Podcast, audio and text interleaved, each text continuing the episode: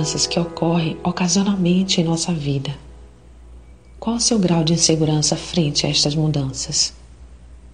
É natural sentir-se um tanto inseguro e desconfortável quando grandes mudanças acontecem. Isso porque se perde a estabilidade e o domínio de uma situação antes conhecida.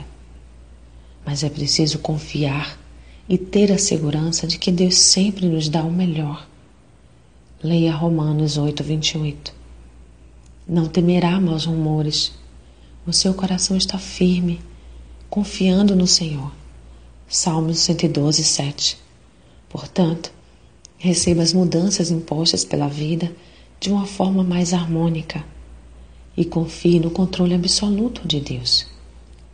Aproveite para propor mudanças naquilo que julga ser necessário para aperfeiçoar sua vida nos aspectos físico, emocional e espiritual.